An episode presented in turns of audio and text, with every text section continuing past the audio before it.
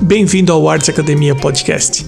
Eu sou o Emerson Ferrandini e aqui você ouve sobre o lado prático da arte por meio de entrevistas com desenhistas e pintores. Conhece histórias inspiradoras recheadas com algumas inquietações artísticas presentes no nosso dia a dia.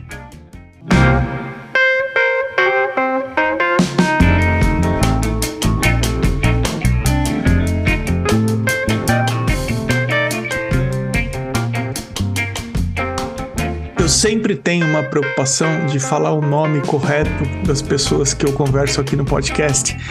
E eu percebi antes da gente começar a gravação o seu sotaque. Então, a minha primeira pergunta é como eu falo o seu nome correto, porque eu estou vendo aqui Thomas. É assim que eu falo, Thomas? É, se falar, na França se fala Thomas e no Brasil se falou Thomas. É, mas a pronúncia certa seria acho Tomás. Mas no Brasil todo mundo me chama de Tomás, então Tomás é totalmente ok para mim. Então, estando ok para você, eu vou te chamar de Tomás. Eu gostaria de começar conhecendo um pouco da sua história, é, como é que você se envolveu com arte. Sim, uh, eu tenho hoje 37 anos, nasci na França, e não fiz nenhum estudo uh, em relação com arte. Porém, meu pai, desde que eu nasci, meu pai foi sempre um artista. Ele não fez uh, o arte ou a atividade principal dele, mas uh, do mais que eu lembro, eu lembro que eu jogava no ateliê do meu pai. Tínhamos uma casa onde tinha lá no, no, no teto da, da, da casa ele tinha o ateliê dele. Era um espaço para jogar. Eu então, eu lembro de sempre ter esse contato com a arte. Cheguei, uh, fiz os meus estudos, que estão nada a ver, trabalhei como depois sou engenheiro, trabalhei como engenheiro na França e decidi de, de me mover no Brasil em 2013. Eh, para assistir a Copa do a Copa ao Mundial 2014. Era um dos meus objetivos, ficar no Brasil para o Mundial 2014. Então você veio para o Brasil para assistir o Mundial de Futebol e ficou? É, era, era, era a minha ideia, ficar, estar instalado no Brasil para assistir ao Mundial. Então comecei a trabalhar aqui no Brasil, fiquei um ano no Rio, depois me instalei, um ano no Rio, consegui um trabalho, consegui um um, como um, um visto permanente, uh, consegui um trabalho e me instalei no São Paulo depois de um ano. E entre 2013 e até pandemia, trabalhei como uh, conta, uh, numa, como diretor financeiro, financeiro numa empresa de contabilidade, ajudando a empresa, então nada a ver com arte.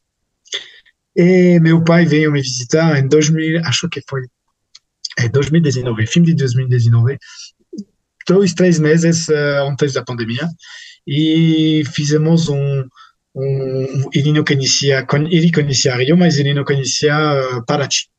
Então a gente viajou de para, no Paraty e como ele é artista, ele, ele sabe, no Paraty tem muitas lojinhas, muitas coisas para vender. Ele é artista, então ele tem sempre o seu olho de artista, vendo o que, que, que os artistas locais fazem. E ele me falou simplesmente que ele via que todas as lojas tinham muitas coisas para turistas, mas que não tinha coisa uh, simples, de arte, simples, baratas e linda, delicada. Porque quando tinha uma coisa, ou era, uh, ou era muito caro, ou era bem bacana, mas muito caro, lógico por arte único, ou era meio feio e uma coisa que você não vai poder conseguir trazer na sua do, do seu viagem. Então a gente pensou dessa ideia de, de representar Paraty e, em formato paisagem, um, um, desenho lindo e fácil de reproduzir. Porque ele faz na França e a gente reproduz aqui. Então é assim que começou o projeto. Ele fez Paraty, um, dois, três versões, gostei. Então, sou francês, comecei com arte, vamos dizer, em 2019, fim de 2019, um pouco antes da pandemia. E depois é a história do nosso projeto. Então, deixa eu entender uma coisa. Você comentou bastante sobre o seu pai, mas é o seu pai que desenvolve as artes ou você também faz? Como funciona isso? Funciona hoje em conjunto. Uh, ele que a gente desenvolveu juntos, fazer, ah, vamos fazer um produto, ele, quando eu falo vamos, é claramente ele. Então ele fez um desenho de Paraty, representando Paraty, e eu pensei, vamos poder imprimir no Brasil, fazer reproduções, então é assim que começou. Para, no fim, eu pensei, vamos fazer um desenho lindo, propor para todas as lojinhas de, de se eles querem vender, porque não, não existia. Então, eu pensei que um turista que vem, ou que ele seja brasileiro ou, francês ou estrangeiro, ele vai gostar de poder levar na, na, casa dele um desenho lindo que não vai custar uma fortuna. Então, estávamos pensando qual seria um preço para isso, tipo de ah, entre, não sei, 100, 200 reais. Porque se você comprar um arte único, você pode pagar 1.500, então quem vai comprar isso? É uma pessoa, realmente, uma pessoa que, que que, que adora o arte do artista, que vai comprar, colocar 1.500. Mas nossa ideia era propor uma coisa linda que todo mundo pode trazer na casa dele, sem gastar uma fortuna e fácil de viajar. Então, era uma reprodução, você pode enrolar dentro de um, enrolar o papel e colocar dentro de um tubo de papelão e poder levar na, na mala, facilmente de viajar, fácil de e basicamente assim que pensamos o, os primeiros desenhos que, for, que foram do, do Paraty. Então, a ideia era de uh, propor para as lojas do, do Paraty esse desenho para que eles possam comprar da gente e depois revender eles nas lojas deles. Ou fazer um, uma consignação. Uh, no, era isso do início do projeto. Para quem estiver ouvindo e quiser entender visualmente o que o Tomás está falando, o perfil dele no Instagram é Brasilidades underline aquarelas e você vai notar que a grande maioria das imagens é em formato paisagem e tem como se fosse aqui onde eu moro, eles chamam de skyline, né? Que é, que é o, o, aquela vista em formato paisagem bem alongada. Você pode descrever um pouco o processo de criação de vocês? Como que vocês executam as imagens? Como é que vocês escolhem os temas? Vocês começaram desenhando para ti, mas eu vejo aqui no site que tem uma série de locais. Você pode falar um Sim. pouco como é o processo de criação de vocês? Claro, essa é a segunda parte. Porque começamos com Paraty, mas como eu moro no, no São Paulo, eu conheço da cidade. Falei para meu pai, ah, vamos desenhar também agora São Paulo. Trabalhei cinco anos no centro de São Paulo. Então conheço bem o centro de São Paulo. Adoro o centro de São Paulo. Achei acho muito legal as pequenas ruas onde você pode caminhar. Então, fui na, na eu peguei um, uma folha, tirei um, um traço e, e falei, bom, imaginou como vou representar o centro de São Paulo num formato de skyline. Então, imaginei ah, quais são os, os lugares famosos do centro. Tem o, o como Martinelli, tem as pontes, tem uh, o, como se chama? O, a Praça da Sé, tem o Vale do Anhangabaú. Tem a Vale do Anhangabaú, e mais no início da Vale do Anhangabaú tem o, o Teatro Municipal, está lá perto do Teatro Municipal. Tem o Mercadão, tem, tem muitas coisas que estão... Então, pensei, ah, ok, não vai, não vai caber dentro de uma skyline. Então, pensei, ok, vamos colocar, vamos começar com o teatro, tem que fazer o viaduto do chá, o viaduto do chá depois é a prefeitura, depois, então pensei assim, ah, e quando você, eu pensei, ou eu vou, vou caminhar dentro do, do centro, eu vou começar de, do teatro, vamos dizer, passando pela ponte até o Martinelli. Então eu pensei, ah, eu estou andando, andando na rua, o que, que vou ver? Então coloquei, uh, fiz desenho, coloquei, mostrei para meu pai, e depois, como meu pai é sabe muito bem, muito mais que eu, pintar, ele desenhou com Nyankin. Então ele fez seu primeiro desenho do centro. Então, ah, mas eu quero ver a Praça da Sé, eu quero ver tudo, porque adoro o centro. Então a gente fez três versões do centro. E mandei ele no Beco de Batman, de São Paulo. Então ele fez um desenho de Beco de Batman. Sempre assim, Skyline. E nosso objetivo era de conseguir, dentro desse, dessa Skyline, tomar um pouco da alma do lugar. Então, sempre era, era assim. Então, começamos com o centro São Paulo falei, ah, tem que fazer a Avenida Paulista. Mostrei para ele como era a Avenida Paulista. Então, a gente fez a Avenida Paulista. Sempre pegando, tirando foto uh, e colocando dentro do arquivo e trabalhamos juntos. Ele, ele mora na França. Então, esse trabalho a gente fez pelo, através da internet, falando com ele, trocando ideias. Ele fez. E a partir desse momento eu tinha um pouco de São Paulo e Paraty. Falei, ah, mas eu morei no Rio, ele conhecia Rio também. Ah, vamos fazer Rio. Então, Copacabana, como você representa Copacabana? Eu imaginei. Eu estou no mar, nunca fui no mar no, no, no Rio, mas estou no mar. Eu, como, como vai dar Copacabana se eu olho Copacabana?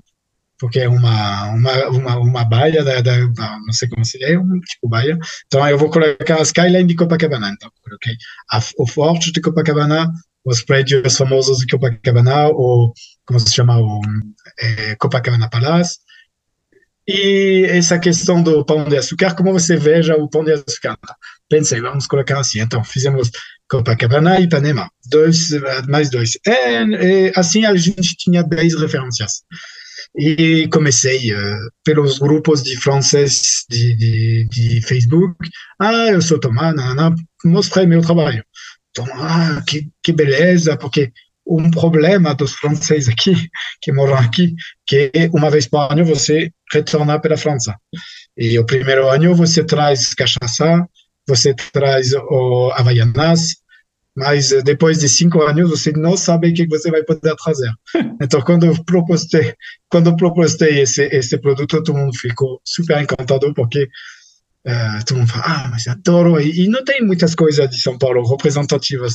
E São Paulo é uma cidade que eu adoro profundamente, mas é complicado de. Porque na França, todo mundo conhece Rio, é um sonho Rio para todo mundo na França, mas quando você fala, ah, eu moro em São Paulo, ah, que chato você mora nessa grande cidade que ninguém conhece, mas é uma. Não sei onde você você você eu fica, sou, mas... Eu sou do ABC Paulista, mas é praticamente é na grande São Paulo. Eu nasci é. em uma das 20 cidades que estão ao entorno da cidade de São Paulo. Sim. Então, mas você hoje mora em São Paulo? Não, hoje eu moro fora, hoje eu moro nos Estados Unidos. Ah, você está nos Estados Unidos. É. Tá bom. Então, São Paulo, todo mundo na França eh, conhece de nome, sabendo que é uma selva de pedra. Mas uh, ninguém conhece bem. Então, todos os franceses ficam encantados de poder comprar um produto relativamente barato, porque é 125 reais no site, e, e que, que ronda, que faz um, um, uma decoração na casa deles, um presente para a família toda lá na França. Então, pelo Facebook comecei a vender, fiz o site com um amigo que fez um outro produto, que montou um site, um site de comércio, montei, coloquei e veio o, o problema de fazer propagandas. Como fazer propagandas? Comecei a fazer propagandas através do Instagram, mas eu decidi de fazer propagandas para brasileiros. E começou, recebi muitos e-mails de, de brasileiros, ah, que é legal, eu moro em São Paulo, mas eu sou de, de Belém, ou eu sou de Fortaleza, ou eu sou de Recife. Quando você vai fazer a minha cidade? Então começamos assim, pouco a pouco, fazer a cidade outras cidades do Brasil e estamos continuando cada dia recebo quando você vai fazer Curitiba? Quando você vai fazer João, João Pessoa? Todas as cidades brasileiras. Mas começamos fazemos Manaus porque quando meu pai veio me visitar com a minha família fomos lá no Manaus então pensamos ah, Manaus vai ser legal. Fizemos Belém porque eu tenho amigos que morávamos uh, no Belém quando eles eram estudantes então eles me perguntaram fazer para eles. Recife eu fui para o para ver Olinda então sempre lugares que são, bom, tem todas as cidades e uh, sempre estamos procurando como como representar a cidade, como então começou assim. E pouco a pouco também como eu participo de feirinhas dentro do São Paulo, que tem cada fim de semana, uma vez por mês, duas vezes por mês eu participo disso. Todos os paulistas falam, ah, mas você faz todas as cidades brasileiras coloridas e de São Paulo você, você tem tudo de cinza. É, mas é complicado. Então, bom, pensar, vamos fazer o Minhocão. Então, fiz uma apresentação do Minhocão e fiz uma apresentação do Parque Ibirapuera e vamos continuar assim. Essa é a ideia. Thomas, o Brasil tem mais de 5 mil cidades, hein? É, vai ter muitas referências para fazer. Eu sei que eu sei que, lógico, as grandes capitais, né, que é onde tem maior concentração de pessoas, é o que você recebe mais solicitação, mas isso é só uma brincadeira. Você falou várias vezes sobre oferecer um produto barato, a custo baixo, em que a pessoa possa comprar. Exatamente. Você pode falar um pouco mais quando você e seu pai decidiram por esse caminho? Porque vocês poderiam colocar o preço das pinturas que vocês fazem ali naquilo que você falou, olha, era muito bom, mas era R$ 1.500. É uma questão de posicionamento no mercado. Por que, que vocês uh, decidiram por esse caminho de oferecer algo mais barato, digamos assim? Porque o meu pai ele faz o, a obra original lá no ateliê dele. Ele digitaliza essa arte, eu recebo aqui no Brasil e eu faço reproduzir. Uma reprodução que eu achei com, com o ateliê aqui no, no São Paulo, uma reprodução de muito alta qualidade. Se você faz, se você vai dizer, ah, você vai lá fazer uma reprodução, o custo é bem maior. Mas como eu tenho, eu sei que as pessoas vão gostar. Eu no início fiz um aposto para dizer o que vou fazer uma impressão de 200 ou 300, 300 papéis. Então, consegui diminuir bastante o preço unitário das impressões, porque cheguei lá, dizendo, ah, vou imprimir 200, 200 ou 300 folhas. Então, uh, como conseguir reduzir esse preço? De, e que são reproduções imprimidas, impressas, numeradas, pensei, ah, não é mais que um produto decorativo, não é um, não uma obra que vai se valorizar no futuro. Então, é realmente para decorar a sua casa. Pode colocar na cozinha, no salão, pode colocar onde você quiser, no, sua, no seu quarto. E esse, o objetivo do projeto é dar acessibilidade a todo mundo, todo mundo, não sei, fica um preço de 125 para certas para pessoas podem ser já um preço alto, mas para outros é como se fosse nada. Mas no, no, no, no nosso pensamento era primeiramente de dar um produto acessível, para todo mundo. Então, porque são produções, então como como conseguir ter esse preço? Pensei em, em uh, quanto eu quanto vou gastar para uma impressão, uh, tudo o custo da, da impressão mais o frete e sobre isso eu calculo uma margem que, que eu quero guardar para mim e assim que eu coloco o, o preço no que a gente definiu esse preço e tentar reduzir o máximo para dar acessibilidade. Então, os originais são feitos pelo seu pai lá na França. Exatamente. Ele digitaliza em alta resolução e envia os arquivos para você e você dá é. continuidade na, na, divulgação, na entrega, na impressão das ilustrações, Exatamente. é isso? E faço todas as impressões aqui no Brasil. Porque ele faz lá na França, ele me manda o arquivo e faço tudo imprimir aqui no Brasil.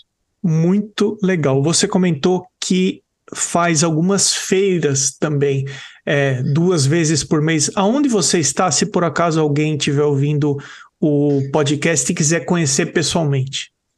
Sim, ela tem a Feira do Bem, uh, que fica na Praça Cidade de Milão, que é do lado do Portão 7 do Parque Ibirapuera. E tem também ao mesmo lugar, Praça Cidade de Milão, a Fair and Sale. São os dois eventos que, que eu estou participando. É uma ou duas vezes por mês, dependendo. É, não quero fazer mais porque eu não vou, não quero uh, ficar meu cada fim de semana fazendo feiras, porque é um trabalho é, todas as pessoas que vejo que vejam que vejo lá nas férias estão participando de todas porque as pessoas estão precisando de grana para para não é o meu caso porque eu tenho outro trabalho no decorrer da semana Então, é, um, é uma atividade suplementar. É a primeira vez que eu converso com alguém aqui no podcast que tem esse sistema de trabalho. É muito legal saber dessa relação que você tem com o seu pai, de ele ser um artista, ter vindo para o Brasil, identificou essa oportunidade, voltou para a França, vocês continuaram essa conversa, continuaram esse vínculo, ele produz um material lá. É, nunca tinha passado nada parecido aqui pelo podcast. Mas é, é, é um trabalho sincero, é um trabalho de amor pelo Brasil. Porque a gente identificou, e é verdade que o que nos, nos deu a ideia era de vender nas lojas do, do Paraty. Mas você sabe que nunca entrei em contato com as lojas do Paraty no final, porque eu tenho uma. Não, não, mas é verdade, porque Paraty é uma rua, é, é complicado de andar, e eu tenho uma doença que hoje eu estou de cadeia, cadeia de roda. Então, hoje eu não consigo ir até as lojas de Paraty. Para, eu mandei vários e-mails, nunca ninguém me respondeu. Mas beleza, então eu, eu continuei a fazer as férias de São Paulo, continuo a vender através de outras lojas que entram em contato comigo. Tem uma loja de, do aeroporto de, de como qual é o aeroporto? Não é Congonhas, é outro, não lembro. Guarulhos? Guarulhos, que tem no Terminal 3 Internacional. Eles têm uma loja, então ele queria e, funciona muito bem, porque é um, um, um, um turista com eu, o meu pai, voltando, querendo, putz, estou voltando do meu país, no, tenho, uh, quero uma coisa, uma lembrança do Brasil, quando você veja essa arte, para um preço razoável, ah, isso é, é feito para mim. Então, tem tantos brasileiros, tantos estrangeiros, adoram essa, esse, esse arte que é, e, se, e se sente que se sente que tem o amor do Brasil nesse arte que realmente é um produto é, não é homenagem mas é, um, é uma lindeza do de cada cidade que é realmente feito por isso. É a, a procura da beleza do Brasil. Se você tivesse a oportunidade de recomeçar profissionalmente do zero com o que você já aprendeu sobre o Brasil, com esse olhar de ter nascido e vivido na França. Onde você concentraria os seus esforços ou que conselho você daria para quem também está no início da jornada? Se eu, ter, se eu tinha a possibilidade de falar comigo de 2013, a primeira coisa que eu falaria para mim seria cara, compra Bitcoin agora, agora. Porque que você Desculpa, ter... não entendi comprar Bitcoin. Ah, Agora Bitcoin. você compra. Você está em 2013 e você compra Bitcoin. Você não pensa você colocar todo o dinheiro no Bitcoin.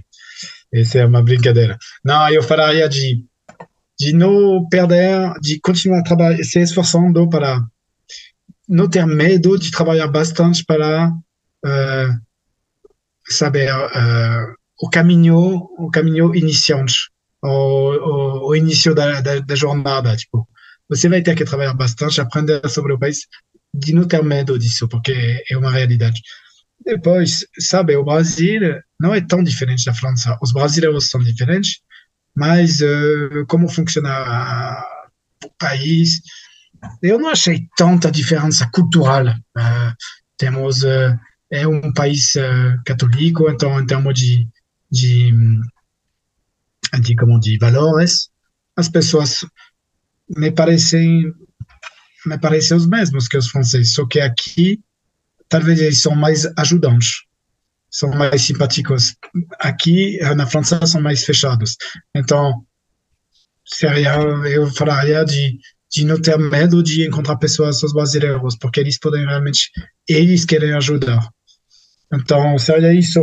Depois, uh, talvez não perder tempo, ou quando você vê que um que um, o sistema não funciona. Tipo, eu trabalhei bastante nessa antiga empresa. Eu deveria ter sido saído antes, porque não funcionava. Talvez eu perdi um pouco de tempo me esforçando para que, que para que funcione, mas era um pouco escrito que não ia funcionar. Mas uh, aprendi com isso. E também, como eu tenho essa doença, que eu perco minhas pernas uh, eu falaria aproveita de correr, porque hoje não posso mais andar. Então é isso. Mas, uh, mas mesmo assim, as, acho as pessoas, os brasileiros mais abertos que os franceses. Então, para mim, morar aqui no Brasil é muito mais fácil que na França. E como eu falei, eu estou de cadeira de roda, e eu saio na, na rua, todo mundo quer me ajudar. Tipo, ah, você precisa de ajuda. É assustador. Lá na França, as pessoas são legais, mas é, mas aqui as pessoas realmente, se qualquer pessoa quando você vai, quando fazer as compras, tu não quer me ajudar para fazer as compras, não, tranquilo, eu tô, tô bem, consigo me, me ajeitar e então a, a, isso é assustador no início, porque você está dizendo não é normal dizer assim tão abertos, tão aberto, mas não, não é assim. Os brasileiros eles gostam dos outros, eles querem ajudar, é que é um pouco particular porque é um país de de inegalidade eh, bem mais forte que na França. Mas mesmo assim, né, as pessoas são. Então, eu falo, eu, se eu falo do que eu falo na França é a minha família, os meus amigos, mas o país em geral, eu me sinto aqui melhor. Exatamente. Uma coisa que faltava no, quando morava no Rio era a comida. Mas aqui a comida de São Paulo é fantástica. Tem a comida de todo mundo, do mundo inteiro, e adoro, adoro. Eu sou francês, gosto muito da comida, e aqui no Brasil tem coisas, aqui no São Paulo tem coisas realmente boas. Então, não falta nada. E com os, uh, a técnica hoje com o WhatsApp, com eu consigo falar com meu pai eh, cada dia, como, como a gente trabalha juntos no, no projeto.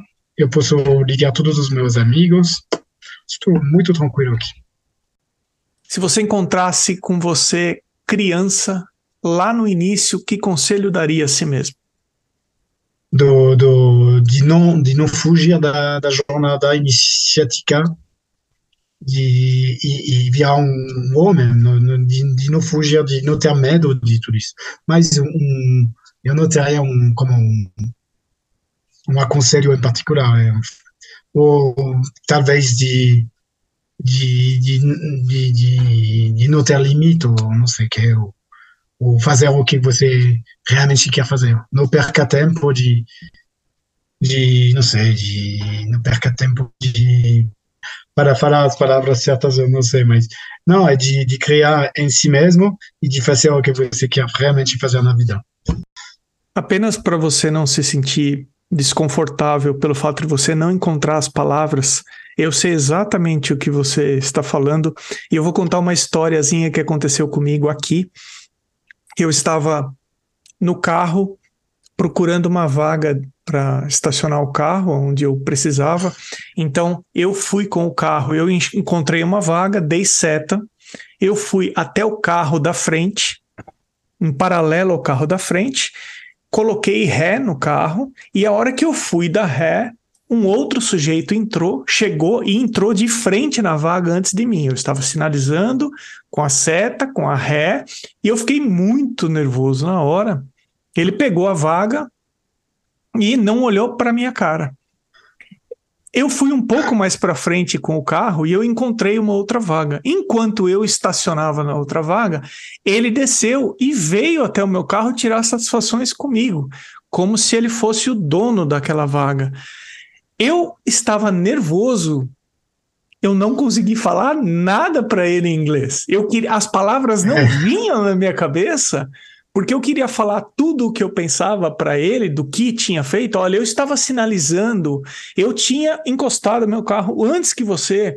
Você não era dono da. Eu não consegui falar nada para ele, Thomas. Ah, mas tem que falar em português nesse caso algumas palavras saíram em português, né? Algumas palavras bem carinhosas para ele saíram em português. Acontece sempre comigo isso. Porque você acha que eu falo bem em português, mas na verdade no dia a dia é complicado. Então é mais, ainda mais complicado para falar as coisas certas. Então quando acontece isso, eu falo em francês. Se você pudesse escolher dois ou três artistas ou duas ou três pessoas como seus mentores, quem seriam? Como artista, uh, tem, tem o, toda a escola de, se chama Escola da Ponta Ven, não sei se você conhece a Escola da Ponta Ven. E são pintores do, do início do, do, 20, do século XX. Outros artistas que eu, que eu gosto seria o, o Van Gogh, esse tipo de, de artista que são, para mim, realmente gênio na, no mundo da arte.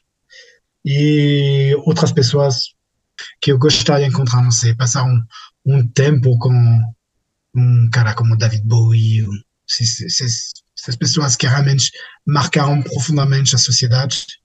Imagina, você pode passar um, um tempo com o De Gaulle, se, se, não sei se você conhece De Gaulle, é o cara, o general De Gaulle, o líder francês que, que liberou a França na, na Segunda Guerra Mundial qual livro que você distribuiria para todas as pessoas como um presente se você pudesse?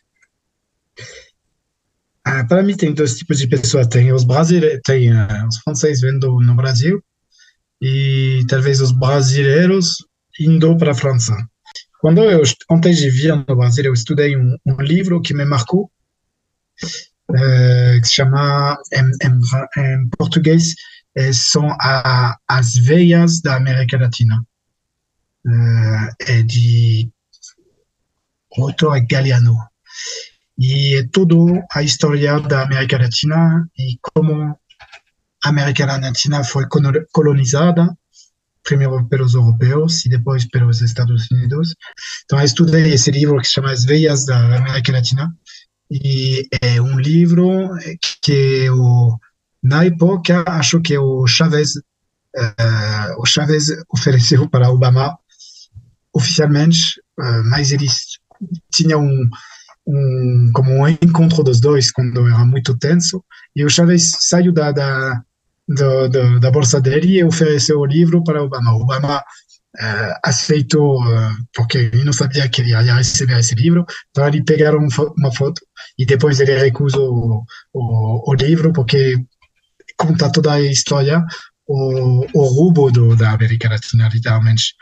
Mas o livro, acho que um, um, um europeu, um francês, lendo aqui no Brasil, eu passaria esse livro para ele, para que ele tenha em mente, que ele tenha consciência de, do, da história do continente, que é uma história de roubo permanente. Muito interessante esse livro. Então, eu passarei para um francês.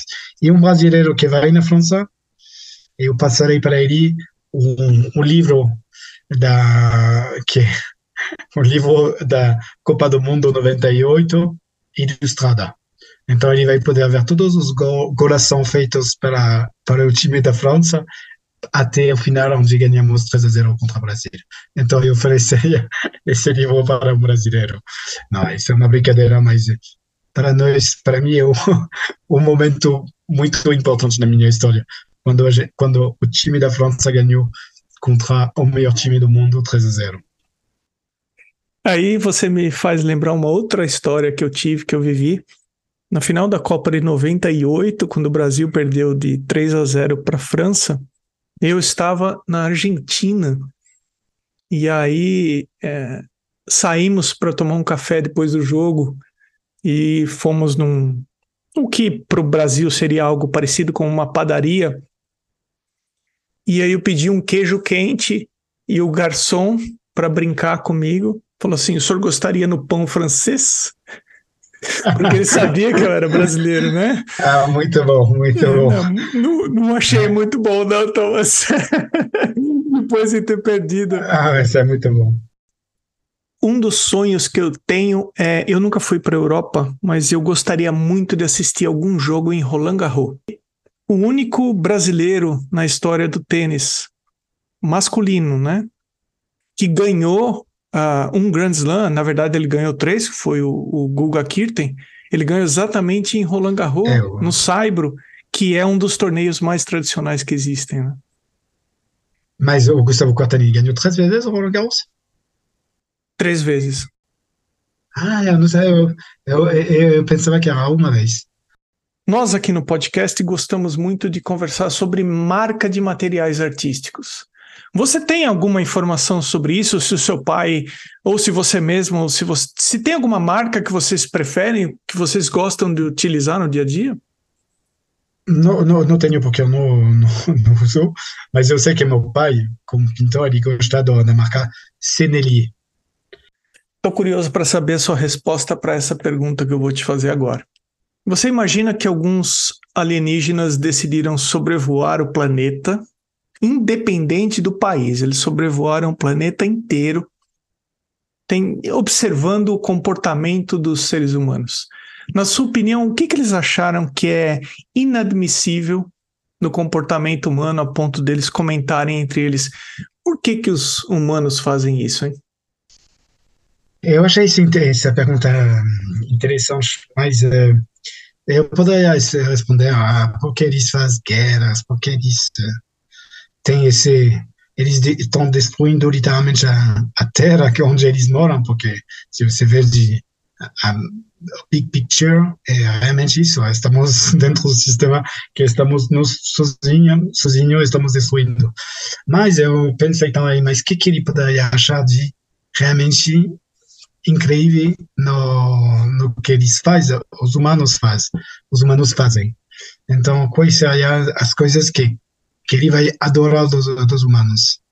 Então, eu pensei assim, essa, essa, essa questão, e e, e, ele, e pensei, bom, o que ele vai achar assustador é realmente as obras da as grandes obras humanas uh, que, que, que os humanos conseguiram fazer dentro de todos os séculos de existência da, da, humanidade, da humanidade. Então, vai das, das pirâmides até hoje o, o que eles fazem, a, a, a capacidade da, da humanidade de fazer coisas incríveis. E que sempre, quando você pensa no, nisso, você pode dizer que sempre o, a, está inspirado pela, pela grandeza da natureza, porque a, a, Terra, é, o que é assustador são, tipo, quando você vai no Cataratas, no sul do país, do Brasil, é um lugar assustador, tipo, uau, não tem... Então, essa, essa, essa beleza da natureza acho que inspirou muito no decorrer dos anos a humanidade. Então, obviamente tem coisas feias, mas tem coisas incríveis que pode fazer a humanidade no, na, na Terra, no, no mundo inteiro. Muito legal sua resposta, e eu vou passar a incluir esse lado positivo também do que a humanidade faz. Porque é verdade, eu só tinha visto pelo lado inadmissível ou então o lado estranho. Tem o lado do problema da, da atitude dos seres humanos, mas tem o lado também otimista de ver essa pergunta. Então, Sim. a partir de hoje no podcast, eu vou perguntar as duas coisas agora. E vou dar o crédito a você, Thomas. Não, mas é verdade, porque obviamente tem coisas tão surreal, mas é, é tão óbvio que que é surreal, que nem, não tem nem palavra. Fazer a guerra, o que está acontecendo hoje é usar todos os recursos até ganhar mais dinheiro, mais dinheiro, mais. É tão óbvio assim, é, é literalmente absurdo, mas é tão absurdo que nem sei se vale a pena de, de falar que é absurdo. Então eu me perguntei, mas qual é a coisa que mais? Eu pensei nisso. Das grandes emoções que pode dar à humanidade através das obras que ele fez no decorrer dos anos. Todas as emoções. Quando você vai. Você não foi, mas. Uh, andar na Roma, eu fui uma vez, duas vezes na Roma. Quando você vai perto do Coliseu e andar nessas ruas, é, é, é, é super lindo, é, é maravilha. Ou quando você entra nas igrejas, tem coisas assustadoras que podem fazer a humanidade. É, todos os, assim, os museus. E, e, e vem também o, o que nós estamos procurando na cidade é de dar uma visão da beleza. Então, estamos sempre procurando a beleza do, dos lugares que a gente visita. Então, estamos sempre em busca dessa beleza. E, vem, e nesse, nesse sentido, é o que eu gosto dentro dos museus é ver o, a beleza das, das obras de arte que tem dentro dos museus, que eu estava falando de Van Gogh. E hoje estamos perdendo isso. Estamos perdendo isso através do contemporâneo. Eu acho um pouco bizarro esse, esse porque eu não acho que eles estão mais focando a, a belas artes. Eles, o que estão, eles estão mais focados no que está do lado do arte que no arte mesmo. O que valoriza mais o arte é o discurso do lado do arte que o, o arte mesmo. Isso que, que, é um, que estamos um pouco em, em oposição com esse, esse corrente da, do arte, o arte contemporâneo. A melhor explicação ou a melhor definição que eu ouvi aqui no podcast em relação a isso que você está falando sobre a arte contemporânea é, foi a Susana Schlen, que no episódio dela comenta que a bula ficou mais importante do que o remédio. Então, o texto, é. a bula, o texto que vem acompanhado na caixinha com todas Exatamente. as explicações, ficou mais importante do que o comprimido que você que você toma. Essa acho que foi a melhor é, analogia que eu vi em relação à arte contemporânea. Lá na Pinacoteca de São Paulo tem uma parede, uma grande parede, e literalmente uma pintura de um, de um pintor que veio aqui, que, que foi numa loja de pintura, que pegou uma, uma cor, ele pintou a parede, ele colocou uma pequena bola, sendo essa parede é oferta pelo artista, é um, uma parede monocromática é absurdo. Você vê isso, mas realmente o cara foi na Leroy Merlin e ele pegou uma, uma cor e ele pintou ele falou, ah, isso é minha obra de arte. Daí eu acho um pouco bizarro. Estamos chegando no final do seu episódio, Thomas, e eu preciso fazer dois agradecimentos aqui. Três agradecimentos.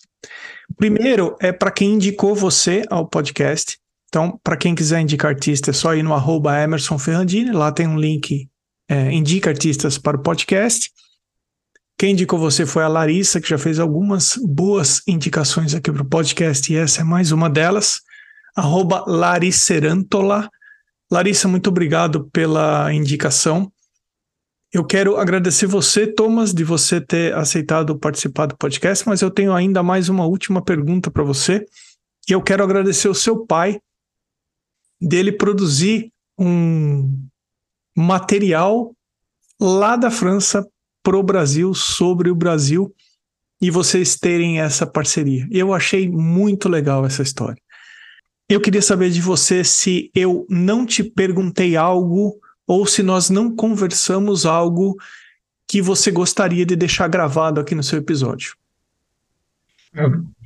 É o que eu vou. Não, não tem, não tem nada mais. Eu quero agradecer a você, Emerson, uh, pela essa entrevista. Quando meu pai uh, vai conseguir falar português, não sei se vai acontecer um dia, uh, mas eu sei que ele pode falar de arte durante horas.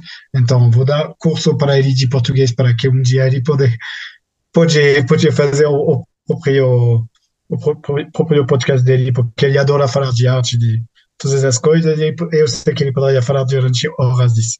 Mas muito obrigado, Emerson, pelo, pelo convite, foi um grande prazer de conhecer você. E, eu, e agora eu tô, cada semana estou escutando o seu podcast, então ah, que... eu vou escutar um podcast que você, que você indicou da pessoa que, que falava da arte contemporânea. É, Susana Schling, lá no comecinho, pega o feed, ela tem tá uma história muito bacana Beleza. também. Thomas, qual é a comida brasileira que você mais gosta, hein? Ah, sem dúvida é a feijoada. Adoro feijoada. Mas as boas, tem que ser bom. Com uma boa carne, mas a feijoada, nossa, eu adoro essa, essa comida. Você gosta da pizza brasileira? Não. A Não pizza gosta? brasileira não, a pizza é, é italiana. Aqui as pizzas são, são absurdamente recheadas de queijo. E a pior pizza é a portuguesa, que eu acho surreal a, a pizza portuguesa. E as pizzas doces, só no Brasil que eu vi isso, pizza doce. Isso, gente. Quando eu falo pro americano que tem pizza doce no Brasil, alguns não acreditam. Mas como que. E olha que a pizza americana, eu vou te contar uma história, viu? É, tem uma coisa sim, que eu tenho sim. saudade do Brasil é da pizza. Né? Ah, é? é? Você não controla no, no, nos Estados Unidos. O que mais estranho você provou no Brasil em termos de comida, de alimento, que você falou, nossa, eu não sabia que existia isso? É o quiabo. O quiabo tem um líquido dentro do quiabo. Uhum. Que faz esse sabor muito bizarro. É muito bizarro. Quiabo, eu não gosto de quiabo. Não então, gosta? eu não conhecia. Ah, não, não, não gosto de quiabo. Eu achei muito estranho esse. Pamonha, já experimentou pamonha? Sim. Pamonha, pamonha, pamonha. É o cara que passa cada dia na minha, na minha rua. É a minha filha que, que, que repite. Pamonha, pamonha, porque a minha filha é franca brasileira, mas ela só fala português. Muito divertido. Muito legal. Thomas, é um prazer enorme conhecer você. Eu desejo muita sorte para você na sua, na sua carreira. Uh, desejo o melhor para você em relação à sua saúde também, que você, uh, enfim, se recupere. Eu só tenho a agradecer. Obrigado, viu? Muito obrigado, Marcelo. A seguir as pessoas que valorizam a arte na forma de apoio a esse podcast.